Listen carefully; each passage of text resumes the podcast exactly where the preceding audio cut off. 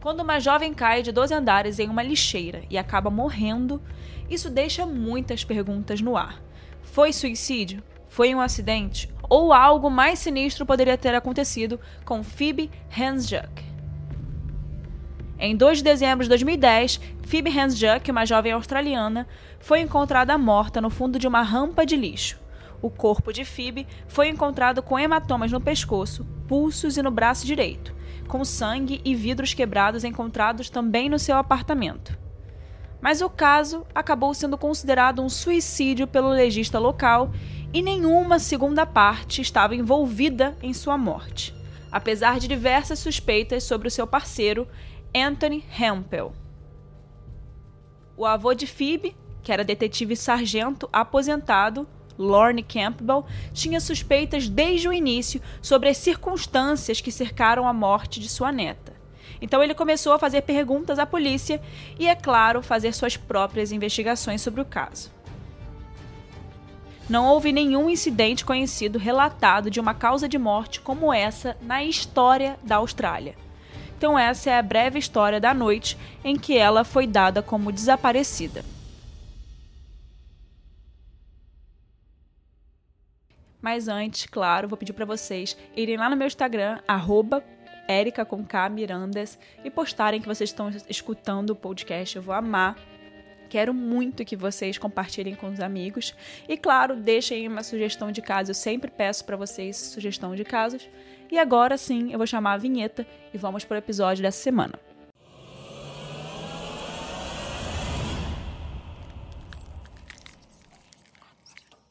Bom, vamos começar por quem foi Phoebe. Phoebe nasceu de uma cesariana de emergência na manhã de 9 de maio de 1986. Ela era popular na escola e tinha um grande carinho com seus amigos na infância. Phoebe começou a experimentar drogas ainda muito jovem e ela teve problemas com o álcool e usou ele para superar as suas ansiedades. Ela sofria de depressão e estava tomando medicamentos e buscando aconselhamento para tentar sair dessa fase ruim, né? Phoebe também era conhecida pelos seus amigos como extremamente sensível, atenciosa. Ela também era artisticamente talentosa e criativa, de temperamento muito forte e frequentemente de temperamento explosivo. Ela tinha um senso de humor atrevido e brincalhão.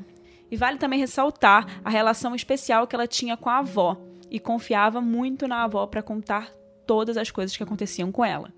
E Phoebe, assim como qualquer outra garota jovem, tinha planos para o seu futuro e desejo de viajar para o exterior para poder fazer um trabalho de ajuda humanitária na Índia.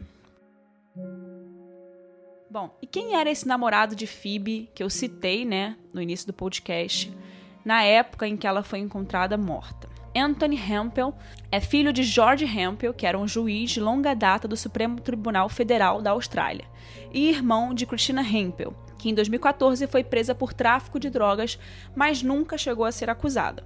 Também é notável que Christina Hempel não foi entrevistada pela polícia depois da morte de Phoebe, nem esteve presente no inquérito sobre a morte dela. E o relacionamento de Phoebe e Anthony tinha sido um pouco difícil nos últimos meses e anos, né? E ela estava constantemente ameaçando se mudar do apartamento que eles dividiam, né? Que eles moravam juntos. Ela estava o tempo todo saindo e entrando, não ficava muito em casa, é, bebia muito frequentemente, ia pra rua beber. E ela desaparecia, saía de casa para passar um tempo com pessoas que o Anthony não gostava muito e ela voltava depois, ela não costumava passar tanto tempo na casa.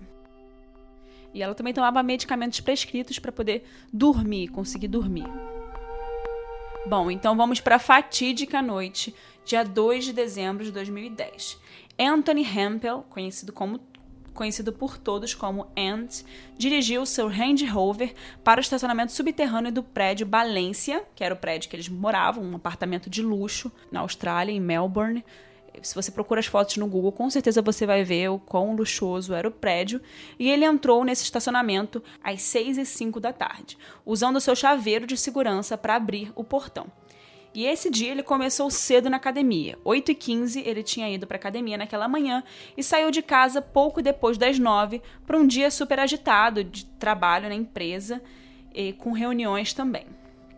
E usando o seu chaveiro pessoal, né, que era o que dava acesso ao andar que eles moravam, ele pegou o elevador e entrou no apartamento no 12º andar. Mais tarde, ele não conseguiu se lembrar se sua porta da frente estava trancada quando ele chegou. E não tinha nenhum sinal de Phoebe né, no apartamento desde que ele chegou. Quando Anthony olhou para o balcão da cozinha, ele notou as chaves e a bolsa de Phoebe. E isso foi um pouco intrigante para ele. Você até poderia sair daquele prédio luxuoso, Balência, sem as chaves, mas não dava para voltar. E para onde ela iria, né, sem a bolsa dela? Também tinham vários post-its contendo rabiscos estranhos que estavam colados no balcão da cozinha. O faxineiro que ia lá arrumar a casa deles havia limpado o apartamento no dia anterior, então aquelas anotações eram novas. Então ele foi para o quarto e encontrou o que mais tarde chamou de um santuário, entre aspas, na cama, que tinha uma foto dele e de Phoebe, uma foto do gato dela e um monte de notas estranhas e confusas entre aspas, as notas que ela escreve quando está destruída e elas não fazem muito sentido. Isso foi o que ele disse. Haviam velas acesas e a chapinha de alisamento, né, a chapinha de cabelo de Phoebe, que estava no chão, ligada a uma tomada no banheiro. Às 6h51, cerca de 40 minutos depois de Anthony voltar para casa, o pai de Phoebe, Len, ligou para ela no iPhone. Len e Anthony têm memórias diferentes do que aconteceu a seguir de acordo com Len, que baseou, né, ele se baseou nas lembranças, nos números mostrados em sua conta telefônica, o Anthony atendeu a ligação no telefone de Phoebe. Já o Anthony disse que não ouviu Len ligar para o telefone de Phoebe, mas ligou para ele do seu próprio telefone às 6h52. Porque ele achou que a Phoebe poderia ter ido se encontrar com o pai dela, né, o Len. Quando eles falaram, o Len explicou que estava tentando ligar para Phoebe porque ela combinou que eles três jantassem naquela noite no The Golden Triangle, um dos seus restaurantes favoritos, para comemorar o aniversário de Len, que foi dois dias antes. E com isso, o pai da, da Phoebe estava ligando justamente para perguntar a que horas eles iam sair, né, iriam se encontrar. E o Anthony respondeu: Ela não está aqui. A bolsa e as chaves dela estão aqui, então ela não pode estar muito longe. E isso, essa notícia deixou o pai dela um pouco preocupado. Mas por que, que ele teria ficado preocupado com isso, já que ela já era uma mulher, ela saía frequentemente? Porque no dia anterior, na quarta-feira, o Len e vários outros membros da família receberam uma mensagem de texto estranha né, do celular da Phoebe. A mensagem dizia: entre aspas, Oi família, eu estou na cama e prestes a dormir. E quando acordo, vou me transformar no ser humano mais incrível que você já viu. Três pontos. Não. Eu irei para o hospital. É mais seguro lá e eu ouvi que o especial dessa noite é sopa de tomate. Delicioso, nutritivo. Amo muito todos vocês, mas não o suficiente para enviar um texto individual. Desculpe por isso. Mas o tempo é para dormir e eu devo continuar meu caminho. Alegremente, alegremente, alegremente. A vida é apenas um sonho. XO. Seria beijos, né, em português. Fecha aspas. Phoebe havia enviado a mensagem para pessoas próximas, como por exemplo Len, Anthony, o seu chefe, sua mãe, a sua irmã, seus irmãos, sua avó. Enfim, ela enviou para as pessoas mais próximas, né, em que ela tinha contato a Natalie, a mãe de Phoebe, recebeu a mensagem no momento em que estava embarcando em um avião para voltar para casa depois de uma temporada de nove semanas trabalhando no deserto ocidental. Ela estava tão preocupada que ela chegou a ligar para a mãe dela, né, a avó de Phoebe, Jeanette, em Melacota, que é uma cidade costeira, um pouco mais longe de Melbourne. E mesmo assim ela pediu para a avó tentar dar uma checada para ver se está tudo bem com Phoebe. Também perturbada por essa mensagem, a avó de Phoebe ligou para Anthony no seu celular às 10h35 daquele dia de manhã e perguntou se a Phoebe estava bem, se estava tudo certo. Ele disse que não tinha visto a mensagem que Phoebe tinha enviado para todo mundo e deixou ela dormindo tranquilamente naquela manhã, mas que passaria por lá e verificaria se estava tudo certo, já que seu escritório não ficava longe da casa deles. A avó de Phoebe então enviou a Natalie, a mãe de Phoebe, uma mensagem dizendo que Anthony havia garantido que a Phoebe estava bem. Bom, então o pai de Phoebe, o Len, ficou preocupado quando Anthony disse a ele que Phoebe não estava no apartamento.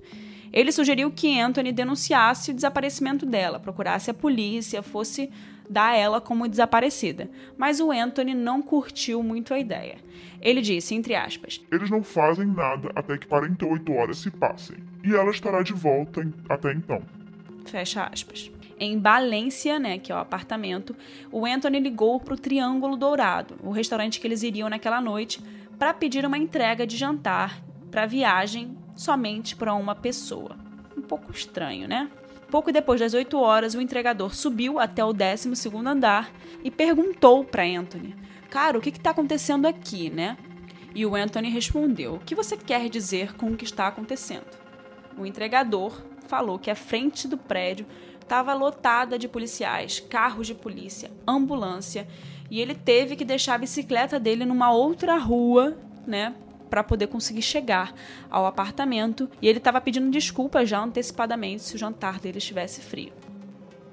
Ter multidões de policiais em um condomínio como Valência foi um acontecimento único. Bom, então nesse momento o Anthony se tocou, né, até que enfim, né, porque demorou um pouco, e ele resolveu jantar depois e desceu até o saguão e abordou um dos de detetives que estavam lá. Ele queria saber o que estava acontecendo, né? E o policial, que era o sargento sênior em exercício, Andrew Healy, disse a Anthony que o corpo de uma mulher havia sido encontrado na sala do compactador de lixo. E naquele momento, Anthony disse que a namorada dele havia sumido e perguntou se poderia ser ela. O Anthony, inclusive, falou com os policiais que ele esteve no trabalho o dia todo, mas que ele ligava para a Phoebe a cada duas horas e também falou que ela estava sofrendo de depressão e tomando remédios. Também, ele também deixou claro que ele fez algumas ligações para tentar encontrá-la depois de chegar em casa, mas disse que ela geralmente aparecia sozinha, do nada, né? E que ela havia deixado alguns post-its, né, pela casa, mas que nenhum dava uma pista de onde ela poderia ter ido. Healy, o policial, perguntou se Phoebe tinha alguma característica distinta. Anthony disse que ela tinha uma tatuagem no pulso direito, igual a do pulso dele, que eles fizeram, né, aquelas tatuagens de casal cafonas para combinar. E ele mostrou essa tatuagem ao detetive e também disse que ela tinha um piercing no lábio superior. E aí eles entraram no apartamento para procurar alguma foto da Phoebe para o Anthony mostrar para o policial para ver se eles conseguiriam reconhecer o corpo, para ver se essa menina realmente era Phoebe. E até que o policial perguntou se ela tinha uma tatuagem na barriga. E sim, Phoebe tinha uma tatuagem na barriga. O policial também olhou a foto recente dela, que o Anthony mostrou, e confirmou que as características faciais de Phoebe correspondiam às da menina morta na sala de lixo. E foi nesse momento que o policial disse para Anthony que provavelmente a garota encontrada morta seria Phoebe. Bom, e naquele momento o detetive é, entrou com outros policiais e eles foram examinar o apartamento e os arredores. E eles notaram várias coisas interessantes. Healy, o policial, observou que havia um vidro quebrado e um pouco de sangue no chão. Eles também viram os post-its, né, supostamente deixados por Phoebe. Anthony disse que estava arrasado, ele estava muito chateado para conseguir ver o corpo. E os detetives continuaram olhando ali ao redor do 12º andar, agora focando fora do apartamento. Eles encontraram sangue no chão da sala de lixo, né, da entrada daquele, é, tipo aquelas caçambas de lixo que ficam em cada andar, e eles encontraram sangue no chão perto daquela sala de lixo, que tinha rampa perto da rampa de lixo e uma mancha de sangue na maçaneta dessa porta da caçamba né, de lixo. E quando o Anthony foi deixado sozinho pelos policiais, ele ligou para sua mãe, a Suzanne Owen, e para o padrasto dele, Robert. Não adiantava naquele momento ele pedir ajuda ao pai e à madrasta, que era o juiz aposentado George Hempel, e a juíza Felicity Hempel, porque eles estavam fora da cidade naquele momento. Os gerentes da empresa que administravam os apartamentos, né, Balência, chegaram logo depois da polícia, entre 7h15 e 7h30. Eles estavam tentando ser o mais prestativos possíveis, né, tentando ajudar a polícia, e eles lembraram que as câmeras de segurança do prédio poderiam ajudar. Mas os gerentes né, do, do prédio sabiam que eles precisavam agir rapidamente, porque eles estavam tendo problemas com o circuito interno de TV. O tempo do looping para gravação era muito curto, então a máquina estava gravando por cima de fitas novas. E os gerentes lembraram que eles sugeriram à polícia que, se eles precisassem ver alguma coisa, eles deveriam começar a baixar os arquivos. E depois eles falaram que a polícia não respondeu realmente à sugestão deles. Embora na época eles tenham assistido a algumas filmagens no escritório. Além desse relato, também tem o de Christy Cook, uma das paramédicas, que correu para o foco de toda a ação lá no dia do acontecimento. E ela disse que assim que ela chegou, ela viu uma porta ao longo do corredor onde era visível um corpo. E quando ela chegou lá, o policial que estava na porta disse que aquilo era uma cena de crime que ela não tinha permissão para entrar. Isso ia contra todo o treinamento e os instintos de trabalho de Chrissy, né? Mas a polícia estava no comando e não a deixava entrar. Ela observou da porta de longe que uma mulher estava deitada de costas, com cortes na coxa direita e no quadril, e com o pé numa posição ruim, né, não natural, levando ela a acreditar que ela tinha sofrido uma fratura e ela notou que o corpo tinha um tom azulado e sem respiração espontânea e parecia sem vida, né?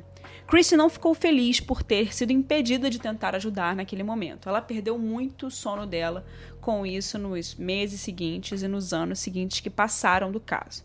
Na verdade, nenhuma pessoa com treinamento médico atendeu a Phoebe depois que ela foi descoberta na sala de lixo. Ninguém colocou as mãos sobre ela para ver se ela ainda estava quente ou verificou se ela estava de fato morta. As primeiras pessoas a entrarem na sala depois de declarada a cena do crime foram os especialistas ali, policiais em cenas criminais, que chegaram algumas horas depois. Eles revelaram que era provável que Phoebe tivesse sobrevivido à queda e ela foi se arrastando tentando sair da sala e por isso que tinha uma faixa de sangue, que era como se ela tivesse tentado se arrastar. O Anthony, né, Hempel, como eu disse anteriormente, é filho de pessoas envolvidas no judiciário da Austrália. Eu também citei que a irmã dele, a Christina Hempel, em 2014 foi presa por tráfico de drogas, mas que ela nunca foi acusada, né? Vocês lembram? Então, em 2016, a Christina Hempel, a irmã do Anthony, postou no Facebook uma foto dela e de Phoebe. E a legenda era a seguinte, entre aspas: Acabei de descobrir minha foto favorita da linda Phoebe. Eu sinto muito a sua falta, querida. Você era uma florzinha frágil que ninguém regava. Você e sua família foram decepcionadas pelo sistema de justiça e por aqueles que o representam. Só espero que um dia a verdade venha à tona para que eles tenham um pouco de paz. Fecha aspas. A postagem no Facebook foi excluída cerca de 12 horas depois, mas rapidamente levou a uma longa investigação no caso pelo jornalista do The Age de Melbourne. E claro, né, que tiraram um print dessa postagem. Se você joga no Google Christina Hempel Picture with Phoebe ou Christina Hempel Phoebe, você vai ver essa postagem. E agora, oito anos depois, em 2018, né, recentemente, estamos de volta a uma posição assustadoramente semelhante à de Phoebe. Uma jovem, uma bela jovem, está agora morta depois de um relacionamento tumultuado com Anthony Hempel. E uma investigação sobre o que aconteceu com ela ainda está em andamento. Acredita-se que Anthony seja uma das últimas pessoas que teria se comunicado com Bailey. O fato de Anthony ter familiares, juízes, né, envolvidos no tribunal, tem algo a ver com o que aconteceu tanto no passado quanto com Bailey agora, no presente?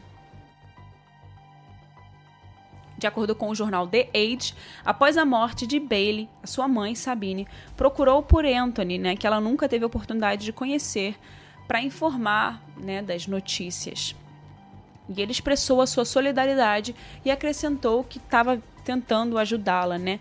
que eles diz, diziam que ela tinha problemas de depressão. E ele não estava presente entre as mais de 150 pessoas que compareceram em um serviço, né, um memorial para a vida de Bailey.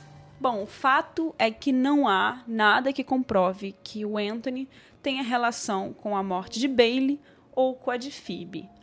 Em junho de 2020, ano passado, o State Coroner de Victoria decidiu que a morte de Bailey foi suicídio e que não era uma morte suspeita e que a morte dela, as circunstâncias do corpo dela, concluíram que foi devido a uma asfixia auto-infligida na casa da família de Bailey. Um relatório toxicológico mostrou que Bailey tinha três vezes o limite legal de álcool para dirigir e traços de cocaína em sua corrente sanguínea no momento em que ela morreu. Assim como Phoebe, a Bailey costumava sair com homens mais velhos. E outras semelhanças entre elas deixam o caso bem parecido, como a aparência deslumbrante das duas, os problemas de autoestima e dificuldades para lidar com o álcool das duas jovens.